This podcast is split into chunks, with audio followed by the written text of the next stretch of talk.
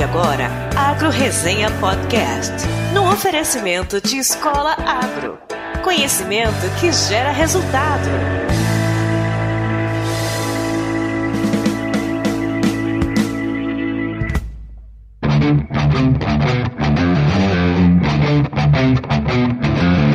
Olá, pessoal! Aqui quem fala é o Paulo Ozaki. Seja bem-vindo ou bem-vinda a mais um episódio do Agro Resenha. Como você sabe, a porteira desse podcast não tem tramela para quem busca se informar sobre assuntos ligados ao agronegócio.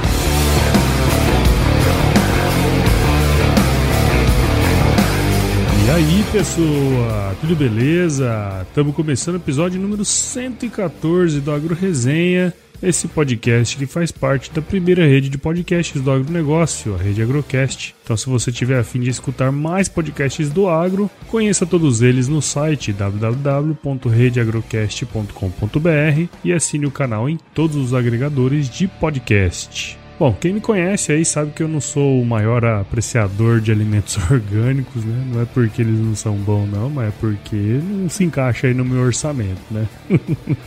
Mas o fato de eu não ser um consumidor dos produtos não quer dizer que o setor não tenha sua importância, especialmente quando a gente olha do ponto de vista econômico, né?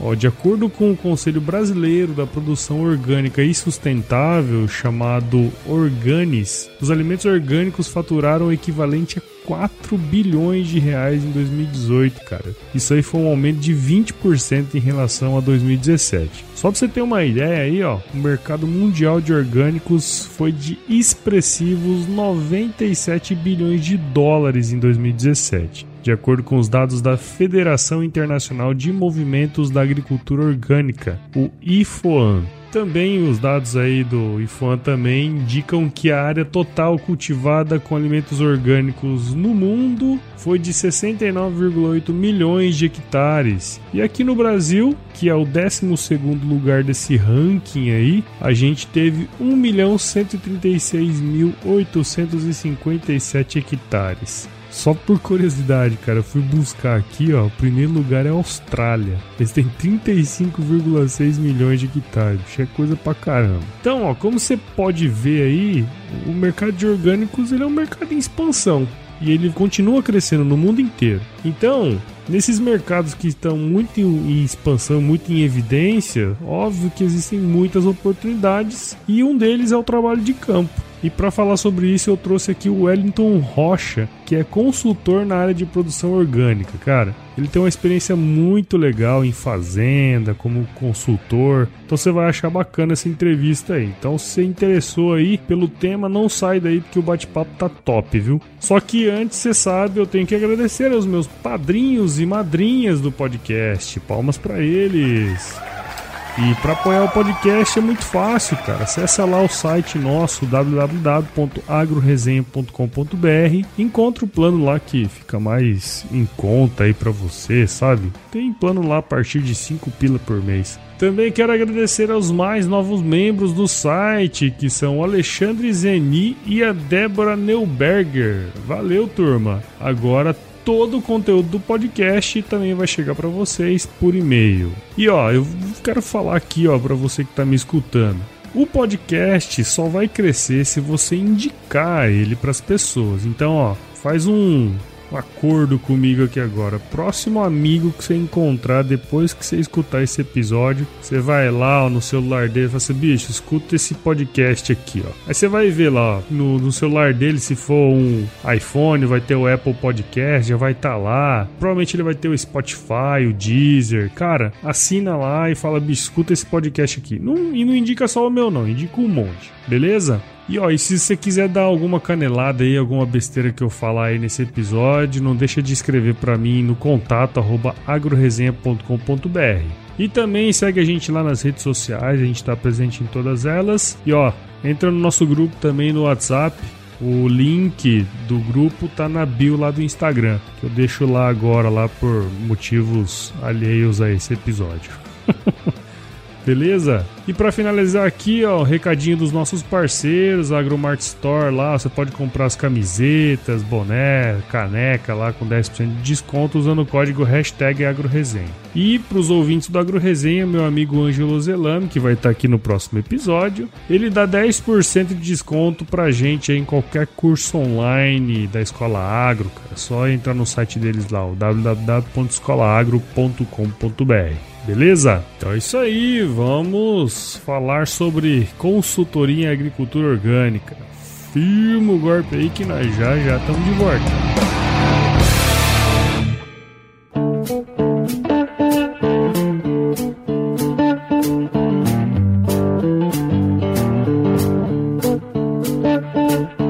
Pessoal, tô aqui de volta com Wellington Rocha, que é consultor técnico na Equilibrium Consultoria, que é uma empresa dele aí fundada é, e especializada em agricultura orgânica. O Wellington é engenheiro agrônomo lá pela Exalc e teve aí um monte de experiência com agricultura orgânica, dentre elas chegou a ser gerente de culturas lá na fazenda Malunga, que é referência aí na agricultura orgânica e fica lá em Brasília. Ô Wellington, muito obrigado por participar aqui com a gente, cara, e seja bem-vindo ao Agro Resenha Podcast. Primeiramente, obrigado aí pelo convite. Uma honra participar do Agro Resenha e tamo junto aí. Ô, então faz assim, cara, para começar essa conversa aí, conta um pouquinho da sua história pra gente, meu. Minha família é toda urbana mesmo, de uhum. Piracicaba. E o meu contato com o agro foi ainda quando eu era pequeno. Um tio meu tinha um sítio aqui em Piracicaba, uhum. coisa de meia hora, 45 minutos para chegar de carro até lá. É, e ele tinha produção de leite e de ovo. Hum. E aí, final de semana, a gente ia para lá, algumas histórias de carro atolado no meio do caminho e tal.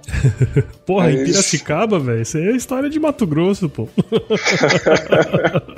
é região mais rural de Piracicaba, é. tem algumas histórias assim. Tem, né? Tem que pensar também que é uns 25 anos atrás, é, né? tem isso também, né? Nós estamos ficando velho, né, meu? Exato. E aí a gente ia lá final de semana e ficava me divertindo lá com vendo as vacas, o jeito de tirar leite, a, a coleta lá de ovo todo dia. Uhum. Isso daí foi fazendo me interessar, me interessar um pouquinho mais pelo agro. E aí ao, ao longo prazo assim também sempre tive um pouco mais de, de interesse na parte que mexe mais com natureza, né? E uhum. querendo ou não, o agro tem muito a ver com a natureza. Sem dúvida. No fim, é, acabei formando no colegial e de primeira fui prestar engenharia elétrica, não passei. Elétrica? Elétrica. Porque também gostava muito de cálculo. Entendi. E aí depois é, fiz cursinho e tal. Na segunda vez prestei agronomia e acabei passando. Aí resolvi fazer agronomia mesmo e não me arrependo, não. Legal. Gostei bastante disso. E hoje, hoje é o que faz eu viver aí, né? Paga o leitinho das crianças. Não tem filho ainda não, né? Não, não, não.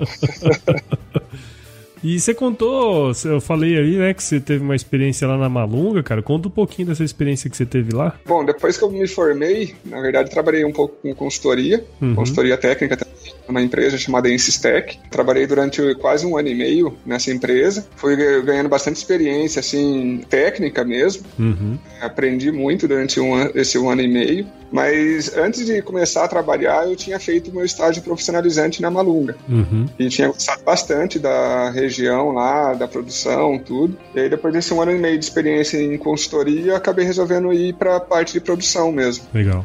Com os donos, o Joy e a Clevane. São pessoas pessoas muito boas. E aí eles acabaram dando essa oportunidade para mim, vou trabalhar lá com eles. E aí acabei ficando quase quatro anos lá, deu três anos e sete meses. Bacana. E aí lá hoje deve ter mais ou menos uns 30, 35 hectares de hortaliça orgânica. Nossa, bastante, né, cara? Bastante. De projeto em tamanho, em área, né? É um dos maiores do Brasil, uhum. é, focado em hortaliça e com diversidade. Isso Sim. a gente sabe que é o maior do Brasil. Em área mesmo não é, porque daí tem produtor de café, de soja, que bate fácil aí essa área, né? Sim, sim, sem dúvida. Hoje eles têm aproximadamente umas 25 tipos de hortaliça, entre elas alface, cenoura, rúcula, rabanete, tomate, pimentão, morango, e aí vai uma lista, uma lista meio grande. Legal. E quando eu cheguei lá, eu fiquei mais focado em tomate. Uhum. E aí, ao longo do tempo, a gente foi também expandindo um pouco a parte de estufas. E aí a gente foi colocando também pimentão, morango, berinjela. Fizemos uns testes também com flor orgânica. Uhum. Aí por questão de logística para venda desse produto acabou não dando muito certo. E aprendi muito, aprendi demais, inclusive com a, é, a parte de campo. Uhum. Hoje são mais ou menos uns 30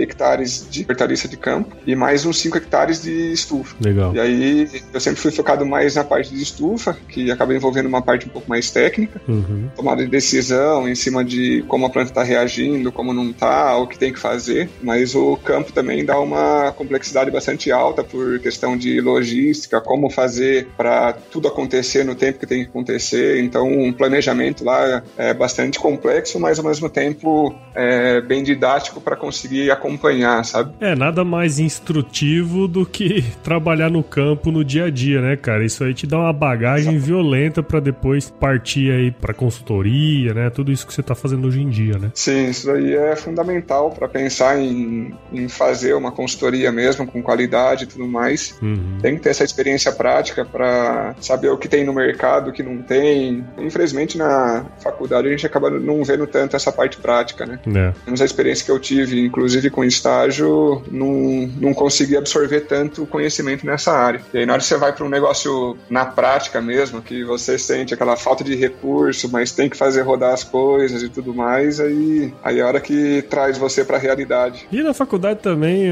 a, mente é bem menos expandida, né? tem também. isso também. Muita cachaça também, né? Mas enfim. Atrapalha a concentração e o foco. Atrapalha né? muito. Mas, cara, você comentou um negócio aí que é super legal, né? Que você teve essa experiência e lá você, você criou, né? Esse conhecimento em cima da produção. E aí, antes da gente entrar nesse tema aí um pouco mais técnico, eu acho que é legal, né, cara? Eu não poderia deixar de perguntar para você. É porque, assim, toda vez que vem um cara aqui que é empresário, ou eu tento uhum. buscar um pouquinho, né, dessa questão, né, cara? Como que é para você, né, ser empresário no Brasil depois, nesse tempo agora, cara? Quem entender um pouquinho esse processo de decisão que fez você se tornar um empresário, né? Ao invés de, de ser um, um empregado, vamos dizer assim, lá na, na, fazenda. Uma experiência bem diferente, na verdade, viu, Paulo? Quando eu saí da fazenda, eu imaginava que fosse um pouco mais fácil de é, conseguir cliente e tudo mais. Uhum. É, imaginei uma vida um pouco diferente, principalmente nessa facilidade de encontrar cliente. Uhum. E aí, quando eu saí da fazenda e fiquei sozinho mesmo, daí que eu caí na real que que não estava tão fácil assim. Sim. Inclusive, eu comecei ano passado, e ano passado foi um dos piores anos, dos últimos anos aí do agro. É. Foi um dos anos que o agro menos cresceu, né? Uhum. E, se não me engano, até não lembro nem se ficou negativo o percentual de crescimento, mas eu sei é, que foi um dos piores anos. Não, mas foi um dos piores mesmo. Você deu um tiro bem certinho. É. E aí, quando eu caí nessa realidade, felizmente já tinha um amigo que tinha ficado de me ajudar também nessa, nessa parte de encontrar clientes, uhum. que hoje é um, um, sócio meu. Esse cara que me ajudou a me manter nesse mercado de consultoria, porque se não fosse por ele, com certeza já teria voltado pro ramo aí pro de, campo, né? ser empregado, né? Não que não. seja um ramo ruim. Não, não, de forma alguma. É só um caminho, né? Exato. é um outro caminho, né? Cara, olha só que legal esse insight que você deu pra gente aí, velho. Você tinha uma ideia de como seria o negócio, foi para lá, meteu a cara, viu que não era aquilo que você imaginava e tinha alguém para te ajudar, né? Eu acho que isso é um insight muito interessante, porque assim, são as relações que a gente faz ao longo da vida profissional que às vezes vai, pode até salvar a gente lá na frente, né, cara? O network, né? É, exatamente. Ajuda demais. Muito bom. Esse cara me ajudou muito a encontrar alguns clientes. Uhum. Esse ano já está um pouco melhor, inclusive a perspectiva aí do mercado já é melhor do que no do ano passado, o crescimento do agro. Uhum. E a gente vê isso diretamente, com o pessoal já investindo um pouco mais, falando mais em investimento, principalmente com esse negócio de juros é, caindo, né? Isso, é. Estimula o pessoal a investir mais, então você começa a ver o pessoal se mexendo mais esse ano. Sim. Provavelmente é. ano que vem acaba sendo até melhor. Sim, é uma taxa de juros pequena, o país crescendo, o consumo crescendo, né? Tudo tende a melhorar pro, pro, pro futuro, né? Exatamente. Conta um pouquinho pra gente como que é o, o, serviço de consultoria que você faz aí em agricultura orgânica, como é que você desenvolve toda essa parte? Então, falando um pouquinho primeiro de agricultura orgânica, né? É, eu acho que isso é Na importante. verdade, o conceito principal que a população tem é que o orgânico ele não vai ter agrotóxico, né? Uhum. Mas, na verdade, tem um, é, bastante coisa por trás aí que o pessoal procura, fundamentado em alguns princípios. Então, uma propriedade orgânica tem que respeitar primeiramente a natureza, uhum. Seguindo de acordo a lei, né? Então, existe percentual de floresta que tem que ter na propriedade, então um produtor orgânico, a primeira coisa que vai acontecer é a certificadora ou o órgão responsável pela certificação conferir esse tipo de coisa. Uhum. O respeito pelo trabalhador, pelo colaborador que está ali ajudando e trabalhando. Então não pode ter nenhum tipo de relação que acabe acontecendo como uma exploração desse trabalhador, né? Coisa uhum. que, infelizmente, sendo convencional ou orgânico, pode acontecer, né? Sem dúvida. O orgânico não é restrito disso, mas tem um órgão de certificação em cima para acompanhar isso. Da mesma forma que existem agrônomos bons, existem produtores bons e ruins também, né? Exatamente. É isso aí. Depende muito e mais é da pessoa acontece. do que do setor em si, né? Com certeza. Então, o orgânico ele vai primeiro tentar blindar o produtor de fazer qualquer coisa de errado nessa parte de relacionamento com o colaborador e com a natureza. Uhum. Aí também é, vai exigir que use somente produtos certificados para o manejo orgânico. Uhum. Geralmente, o que o pessoal faz é uma, uma certificação por auditoria, vai usar aí algumas empresas é, especializadas nessa parte de certificação, mas também existem outros modos que é uma, uma OCS uma organização de controle social, né, envolve algumas restrições para o produtor vender esse produto orgânico uhum. e também tem o organismo participativo de avaliação da qualidade orgânica, também conhecido como OPAC, uhum. e aí são algumas é, associações que o pessoal se une para um, um, produtor certificar o outro. Legal. Com um, monitoramento do mapa é, em cima dessa associação, uhum. para também evitar que tenha qualquer tipo de, de problema problema, né, com a associação e acaba acontecendo aí problema de certificação. Você pode certificar a sua fazenda como sendo orgânica de várias formas, pelo que você está contando aí, né? Exatamente. Entendi. Mas a, ainda mais conhecida e a mais divulgada ainda é essa por certificação por auditoria, né? auditoria. né? Uhum. E aí você contrata uma empresa para fazer essa certificação. Uhum. E aí cada um tem uma vantagem, uma desvantagem. Uhum. Geralmente o que envolve uma associação entre produtores é, vai ter uma ajuda entre os produtores produtores da região. Então, geralmente é, são um grupo de produtor que vai certificar o terceiro. Entendi. E aí eles vão fazendo um rodízio entre esses produtores para cada vez ir em uma propriedade e eles trocam muita experiência, né? Então, essa que é a maior vantagem quando você está nessa associação. Legal. É diferente da certificação por auditoria, que daí a empresa vai lá e só vai falar se está certo ou errado. Não vai dar nenhum tipo de. Eles não podem, na verdade, dar nenhum tipo de dica. Ah, você não pode usar esse produto, mas você pode usar esse outro. Hum. É, eles são proibidos de fazer esse tipo de coisa para não manipular também o mercado claro. e acabar desvirtuando um pouco, né? Claro, claro. É, não mistura as bolas, né? Até Exatamente. eles não são consultores, né? São auditores. É isso aí. para isso existe Como... você, né? Ainda bem, né? Não, mas legal, cara, você ter falado isso aí, porque eu, como leigo, né, no, no, assunto, desconhecia totalmente essa certificação pelo grupo de produtores, cara. Não sabia mesmo que existia isso aí. Interessante. É bem interessante, bem interessante. E, e geralmente são produtores menores que vão participar disso. Claro, porque claro. uma certificação auditoria também sai um pouco mais cara, né? Sim, bem mais caro. Eu lembro de ter visto alguns valores em relação a isso aí. Não era uma bagatela, não, porque imagina pagar um, um auditor para ir lá e, e, enfim, passar um tempo para certificar tudinho lá, não é, não é baratinho, né, cara? É, não sai barato não. Entendi. Então tem que ter volume de produção para claro. pensar numa certificação por auditoria, né? Claro, claro, claro. É, enfim. Ou a agricultura convencional, dessa mais familiar, né, de pequenas propriedades, já é difícil, né? Assim, imagina uma que mexe com orgânico, né, também. Enfim, eu acho que não é um negócio tão simples assim. Né? Não, não é não. Legal. Além dessa parte de certificação, também tem alguns, algumas contraprovas ao longo do caminho aí para também garantir que nenhum produtor está fazendo alguma coisa de errada. Uhum. Como foi divulgado aí há um tempo atrás no Fantástico, né? Aquele cara de Florianópolis que estava comprando um produto uhum. convencional e indo na feirinha lá vendendo como orgânico. Uhum. Então, isso daí acaba tirando um pouco da, da certeza que o pessoal está produzindo produto orgânico de verdade. É, e a credibilidade do negócio, né, cara? É isso aí. Essa credibilidade, então, acaba sendo afetada quando tem algum caso, assim, ainda na TV, com uhum. um programa que tem, é, alcança muita gente no Brasil, né? Sim. E aí o pessoal faz algumas coisas para tirar essa contraprova. Então, com frequência, o Ministério da Agricultura faz algumas, é, algumas amostragens uhum. e faz a análise de resíduo para ver se não tem nenhum tipo de resíduo de agrotóxico nos produtos. Uhum. O supermercado também procura se credibilizar o máximo possível, então com bastante frequência eles fazem é,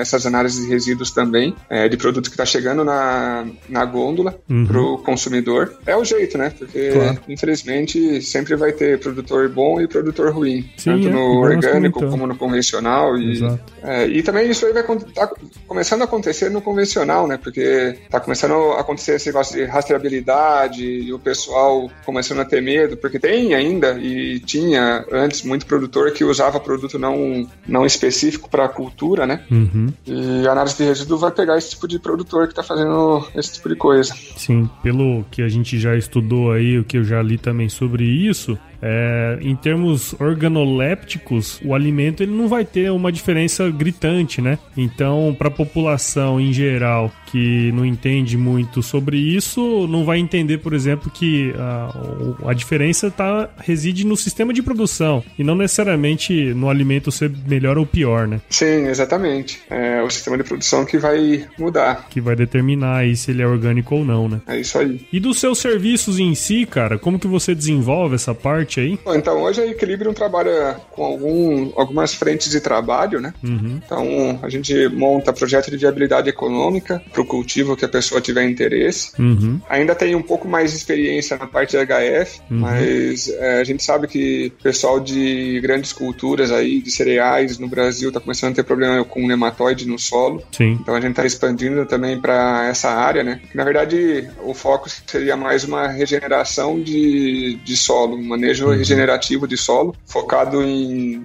em uma sustentabilidade do sistema, para diminuir problema com nematóide e algumas outras doenças aí de solo que têm surgido para grandes culturas. Legal. Também é, isso legal aí não, acaba né? entrando mais numa consultoria. é legal o seu serviço. E aí, é, isso aí acaba entrando mais na parte de consultoria, assistência técnica em produção. Uhum. A gente tem também é, um curso online. Hoje eu tenho só um curso uhum. que a gente fez em parceria com a Serviceres, Legal. que é desse meu colega aí, meu amigo que ah, tem ajudado muito na questão do cliente desde o ano passado. Uhum. E viagens técnicas também para outros países. Bacana. Inclusive, é, a gente estava aí há duas semanas atrás é, no México fazendo uma visita com alguns produtores. É, inclusive nós vamos falar disso daqui a pouquinho, né? Sim. Hoje o meu, meu know-how é principalmente em culturas que exigem uma, uma habilidade técnica um pouco maior. Então, tomate e pimentão são culturas que geralmente precisam de acompanhamento um pouco mais, mais intensivo para conseguir produção é, que viabilize a produção. Uhum. Geralmente o pessoal que contrata o nosso trabalho é mais focado nisso daí. Ou, em caso de grãos, né, desde que a consultoria se pague. Né? Uhum. Então você tem que mostrar para o produtor que o seu valor de consultoria vale mais do que a quantidade de saca de soja que ele vai pagar. Claro, sem dúvida. Afinal, toda consultoria vive disso, né?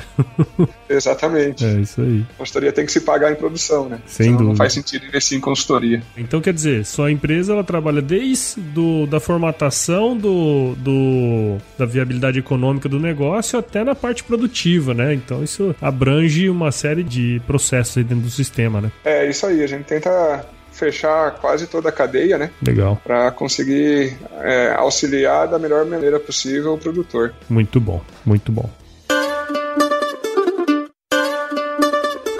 E aí, entrando naquele negócio que você comentou aí, que vocês fazem viagens técnicas, você falou que faz pouco tempo aí vocês foram pro México, né? Conta pra gente aí como é que foi essa viagem aí e se você puder fazer também um comparativo entre os sistemas de produção de lá e daqui no Brasil. É, então, Paulo, a gente vai pro México por ter uma certa similaridade em relação à mão de obra. Uhum. Países ainda em desenvolvimento são considerados países com mão de obra barata, né? Uhum. E é o que acontece com o México, que está ali do lado dos Estados Unidos. Então, os produtores que a gente foi visitar são todos focados em exportação para os Estados Unidos. Afinal, um puta mercado consumidor lá, né? Tem jeito. Né? Exatamente. É, o mercado consumidor atrai muito o pessoal baixar custo, né? Então acaba indo para o México, que vai ter uma mão de obra mais barata. Uhum. E geralmente esses investidores são do próprio Estados Unidos, às vezes da Europa, de alguns outros países aí desenvolvidos, uhum. que enxergam essa oportunidade e procuram investir em países com menor custo. E aí acabam chegando no México, que está ali fazendo fronteira com os Estados Unidos, tem facilidade na parte logística para chegar com os produtos uhum. e a tecnologia também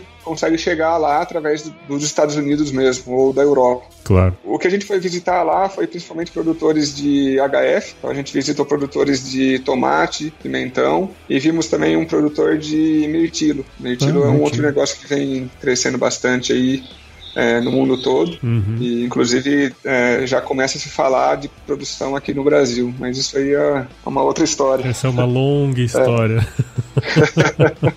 Legal. Bom, focando aí na parte dos Estados Unidos e de HF, o pessoal tem se especializado em produção com qualidade, usando tecnologia para manter a, a, qualidade e produtividade constante. Uhum. É, e aí fazer sentido na parte de viabilidade econômica, né? Claro. Então, o pessoal lá, para ter um exemplo, o pessoal produzindo tomate redondo, meio parecido com o tomate salada nosso aqui, uhum. mas eles produzem de uma outra forma e são variedades que vão dar um gosto diferenciado, então o consumidor nos Estados Unidos também valoriza isso e faz com que o produto ganhe um pouco mais de valor. É, mas basicamente o pessoal produz um tomate parecido com o que o pessoal produz para cá, redondo, uhum. só que eles produzem é, numa quantidade aí bastante expressiva. O pessoal fala lá de 60 quilos por metro quadrado, Pô. ou equivalente a 600 toneladas por hectare. Caramba, velho. De estufa, né? É um, uma colheita a longo prazo, então eles vão colher aí coisa coisa de 40 semanas, completa mais umas 10 semanas de tomate em estado vegetativo. Então, em um ano, eles fecham essa produtividade aí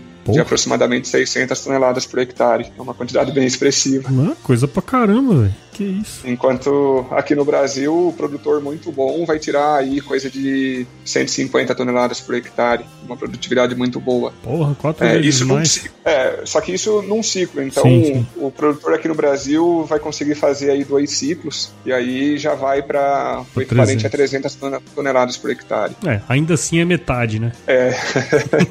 a diferença é bem grande. Porra, bem grande. Interessante, cara, interessante. E aí você vê, né? Como o mercado consumidor ele molda a maneira como o cara vai produzir, né? O cara tá no México, na beira com os Estados Unidos, que tem um mercado consumidor enorme e que paga por qualidade. Ou seja, tudo isso fez com que o cara investisse em tecnologia o máximo possível para poder atender o mercado, né? Basicamente essa é, é, a mensagem que a gente pode passar, né? É, isso mesmo, Paulo. Também eu visualizo, na verdade, esse produtor para exportação lá no México, é, eu visualizo os produtores aqui no Brasil focados em supermercados é, que hoje tem bastante na linha mais gourmet, né? Uhum. Que, que o, o, mercado ou o hortifruti procura é, só qualidade de HF e é, na gôndola você quase não encontra nenhum produto com qualidade ruim. Uhum. Aqui no Brasil já surge algumas oportunidades assim é, e quando o produtor consegue manter qualidade com diferenciação em sabor, a gente sabe que esse produtor problema de venda ele não vai ter muito Sim, não. Sem dúvida, sem dúvida. Legal, cara, legal. É bom ter esse esse panorama, né? É sempre bom as pessoas daqui, quando vão para lá, saber como é que funciona e sempre tem algo a aproveitar, né? Essas viagens técnicas são muito boas nesse sentido, né, cara? Sim, e também a gente procura dar uma aperfeiçoada na parte técnica, né? Porque uhum. a gente usa alguns modelos lá de produção do pessoal que ajuda a aumentar a nossa produtividade aqui no Brasil. Uhum. Então, a ideia também não é só ver como eles estão fazendo, mas aprender com eles para a gente fazer alguma coisa adaptada ao nosso clima aqui, mas adaptar para ganhar produtividade. Claro. Vários insights aí né, na nossa conversa hoje, hein? Sim. E, ah, bom, além disso, além dessa visita em produtores, também a gente foi participar da feira, é, chama Feira Expo Agroalimentaria, no uhum. México. Fica em Irapuato, um dos estados deles lá. Legal. O maior diferencial que eu tenho visto lá é o pessoal aparecendo com muito produto na linha biológica, extrato de plantas, saindo um pouco mais da, da parte de ingrediente ativo, de molécula, que a gente vê é, também mudando, começando a mudar aqui no Brasil, uhum. mas lá já, já tem uma diferença um pouco maior. Então você vê muito lançamento de produto à base de, de canela, de alho, de cebola, com uhum. ação de inseticida ou repelente para planta, uns negócios bem diferentes assim. Entendi. E um crescimento bastante expressivo de produtos focados para orgânicos também. Claro. Apesar claro. de é, não ser uma visita técnica focada em orgânico, a gente vê esse movimento. Inclusive, um dos produtores lá de pimentão convencional, é uma estufa de alta tecnologia, então o pessoal tem lá todo um sistema de computador para monitorar clima e tomar decisão em cima do que está acontecendo no clima. Uhum. Esse produtor, ele é convencional, mas hoje, apesar dele dobrar o custo dele em controle fitossanitário, ele está usando só produto biológico. Uhum. Isso para evitar problema de de resíduo quando o produto chega nos Estados Unidos. Entendi. A pessoa já tem consciência que isso daí faz diferença. Claro. Ele não consegue uma certificação orgânica por questão de adubação e tudo mais, uhum. de fertilizante, mas ele já faz um manejo, pelo menos fitossanitário orgânico, para não ter problema com resíduo. Interessante, cara, interessante. E, e, assim, é, é, claro o caminho que o negócio está seguindo, né? quando você vê essas coisas, né, cara? É, isso aí. É, o consumidor, na verdade, demanda muito isso, né? É, exato. A mídia tá batendo muito forte na questão de, de agrotóxico e isso daí acaba atrapalhando alguns produtores, mas também é, ajuda a desenvolver o mercado biológico, que claro. também tem, tá numa grande explosão aqui no Brasil, né? Sim, sim, sim. É, deu muito certo em grandes culturas, é, tá naquela coisa, né? Deu muito certo na cana, mas em outras, por exemplo, como grãos e tal, não foi pra frente, né?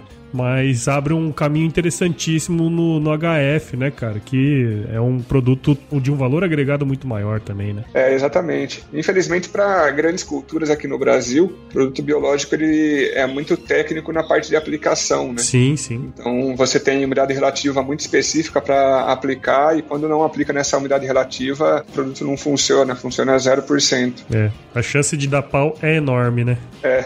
E aí o produtor acaba usando, não vê nenhum efeito e acaba condenando, né? Claro, claro. Já em hortifruti, é, o pessoal tá ali perto e tem que fazer aplicação, mas como são áreas menores, o produtor consegue fazer, né? Sim. No, no tempo específico. Sim, sim. Então, hum, acho que o que atrapalha um pouco para grandes culturas ainda no Brasil, na questão de alguns biológicos, é isso daí. É, cara, é a coisa mais comum de a gente ver no campo é erro de aplicação de produto convencional, cara. Imagina biológico. É, isso aí mesmo. É, o pessoal aplicando 3 horas da tarde, meio-dia. Ah, tá louco. Coisa mais comum que tem no Brasil. legal, cara, legal. Agora vamos pros finalmente aqui. E queria ver com você também o que, que você está enxergando para o futuro, né, cara? A gente direto tá vendo aí na, na mídia, né? Várias conversas, entrevistas de que essa área dos orgânicos eles têm tido crescimento, né, cara? Ano após ano aí, apesar da economia tá vindo desacelerando, né? Queria saber de você, né? Dentro desse trabalho que você tem desenvolvido, quais são as perspectivas que você está enxergando aí para a produção orgânica no futuro aí? A gente já falou bastante sobre isso, mas é só para a gente finalizar Então, o mapa divulgou alguns dados esse ano, no início do ano aí, acho que foi março abril, uhum. sobre como o orgânico está crescendo no Brasil, né? Então eles falaram aí que em 2012 tinham quase 6 mil produtores uhum. e agora, no início de 2019, final de 2018, já eram mais que 17 mil produtores. É, aumentou bastante. É um crescimento aí bastante expressivo, é, num curto espaço de tempo, né? Uhum. Isso daí mostra o que, na verdade, essa pressão da mídia acaba mudando a demanda do produtor, né? Sim. Então, o consumidor começa a exigir um produto mais, vamos falar aí, confiável, e aí isso aí vai mudando o mercado. Então, a gente vê esse crescimento absurdo aí. Uhum. Nessa mesma matéria do mapa, eles falavam que no Brasil, 2018 movimentou 4 bilhões de reais, enquanto no mundo o valor que eles estimam é de 97 bilhões de dólares. Uma diferença aí bastante grande, bastante mas grande. a gente vê que no Brasil tem um o potencial ainda para crescer é bastante alto. Sim. Não, é até interessante, cara, a gente tá conversando aqui agora, tá me lembrando de uma viagem técnica que eu fiz para França, né, com um grupo de produtores. A gente visitou o maior entreposto de alimentos da Europa, que fica em Paris, que chama é o mercado de Ranges. E lá é bem interessante, é uma área dentro do, da grande Paris ali, sei lá como é que chama aquela parada, mas é, fica em Paris mesmo. E é uma área, o, o Wellington, de 100 hectares só com alimentos da Europa inteira, sabe? E Caramba. é muito louco, cara. Esse é um lugar interessante para conhecer. Você que tá fazendo viagens técnicas aí, ó, a França é um lugar interessante para falar sobre alimento orgânico. E aí, cara, a, a gente foi andando, né? Lá é tudo por setor. Você tem um lugar que só tem carne de porco, um lugar que é só laticínio, um lugar que é só fruta, um lugar que é só isso, um lugar que é só aquilo, sabe? E assim, construções e construções e várias pessoas vendendo ali. E aí o guia que estava com a gente lá, ele comentou que a área de orgânicos, né, que eles chamam de bio lá, é, foi a área que mais cresceu nos últimos anos. Ou seja, você já vê, né, a, a demanda da população por mais produtos orgânicos, né, cara? Então, é uma, uma parada que tá acontecendo. Você tava falando aí, eu me lembrei disso aí. E fica a dica aí também para alguma viagem sua, né? De repente ir para lá também. É, valeu pela dica aí. Eu quero ver se consigo ir para Europa ano que vem, é. para ver é, alguns sistemas de produção também diferentes e aí vou aproveitar essa dica aí para ir para França também. É, pô, eu conversei com o Thiago Siqueira, o Rafik, não sei se chegou a conhecer ele aí na Exalc. Ele é professor na Universidade de Purpan lá, né? Então é um cara que ajudou muito a gente a visitar, né, produtores, regiões lá muito interessantes no sul da França, cara. E já faço contato. Opa, bom demais.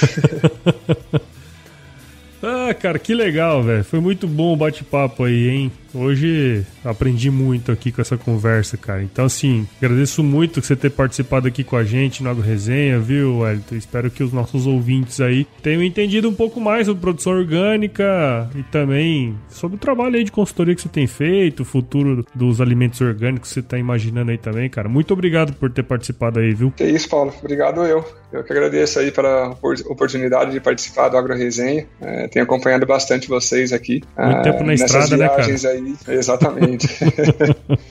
Viajando aí bastante pelo Brasil e aí, a hora que sobra um tempinho, bota no Bluetooth ali no carro e é vai ouvindo um podcast. Bacana, cara, bacana, muito bom. E como que a galera aqui do Agro Resenha pode acompanhar o trabalho de vocês aí, o seu trabalho, da empresa? Então, a gente tem um site, o site é equilibrium.agr.br. Uhum. Também dá para entrar em contato pelo Instagram. O Instagram é equilibrium.consult. Uhum. e tem a página no Facebook, Equilibrium Consultoria em Agricultura Orgânica. Legal, cara, legal. Então, todos esses endereços, tudo isso aí eu vou deixar na descrição do episódio aí. E você que está escutando quiser entrar e conhecer um pouquinho mais do trabalho do Wellington, só dá um clique lá, beleza? E aí, beleza. Ô, ô Wellington, vamos pro nosso quiz, né, cara? Que é a coisa mais importante desse, desse negócio aqui. Né? Wellington, então diz pra gente, cara, qual que é a sua música antiga favorita? Cara, na verdade, eu nunca fui muito fã de, de uma banda só, sempre preferi uhum. Ouvir algumas coisas mais é, aleatórias. Então, no meu pendrive do, do carro tem quase 20 gigas de música lá para conseguir ouvir alguma coisa diferente todo dia. Legal. Mas uma que ajuda aí para dar aquele despertar no dia é Bon Jovi, Living oh. on a Prayer. Ó lá, Bom Jovem, Bom Jovem é sempre bom. E qual foi o lugar mais legal que você já visitou, meu? De lugar, eu gostei muito. Na época eu tava morando em Brasília ainda, na, quando eu tava trabalhando na Fazenda Malunga. Uhum. Eu fui na Chapada dos Veadeiros. Não sei se você conhece lá, se já no foi alguma vez. No Goiás, né? Lá no Goiás. E legal. tem uma cachoeira muito boa, chamada Cachoeira de Santa Bárbara. Olha só. Fica numa comunidade calunga e é um, uma visão espetacular. Bacana, bacana. É, uma água azulzinha, assim, uma cachoeira, muito bom bom lugar. E na cozinha, cara, qual que é a sua especialidade? Minha especialidade na cozinha, pão de queijo. Gosto de fazer um pão de queijo e um dia ou outro jantar. Uma receita que eu peguei na internet uma vez e é qual que todo mundo gosta, viu? Legal, cara. Faz sucesso. Ah, sempre faz. Pão de queijo nunca é demais. e se você se encontrasse com o seu eu de 17 anos hoje, qual que seria o melhor conselho que você se daria? Cara, essa já complica um pouco mais, hein, isso. eu penso numa pergunta assim, mas se eu tivesse algum arrependimento na minha vida, mas é, do jeito que eu tô vivendo, as, o, o que eu tô fazendo hoje e tudo mais, não tenho nenhum arrependimento, então o conselho que eu me daria seria continua fazendo o que você tá pensando aí, bola pra frente que vai, tá tudo, vai dar tudo certo no final. Segue o jogo, né? Como diria o Segue o jogo. Legal, cara. Muito bom. Gostei muito do nosso bate-papo aqui, viu, Wellington? Também conhecido como Biela. Valeu aí, Prudência. Valeu, Prudência. Muito bom, muito bom, cara. E assim, ó, fala nas suas consultorias lá, ó. Os caras acharem que você é bom mesmo, você chega pros caras e fala assim, ó, se chover não precisa molhar aí a horta, não. Pode deixar. O cara vai olhar e falar assim, nossa, isso aí é bom, hein?